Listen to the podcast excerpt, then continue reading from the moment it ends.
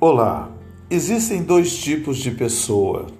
Existe aquela que, se morrer agora, sabe exatamente para onde vai, tem certeza da sua salvação, tem certeza da eternidade com Deus.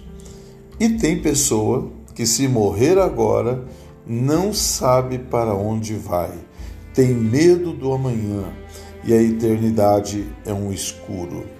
Qual das duas você é? Se você quer ser a primeira, então aceite a Jesus como teu Senhor e teu Salvador e estará pronto para a vida eterna. Eu sou o apóstolo Eliseu Rodrigues e estou aqui para te orientar na fé. Até já!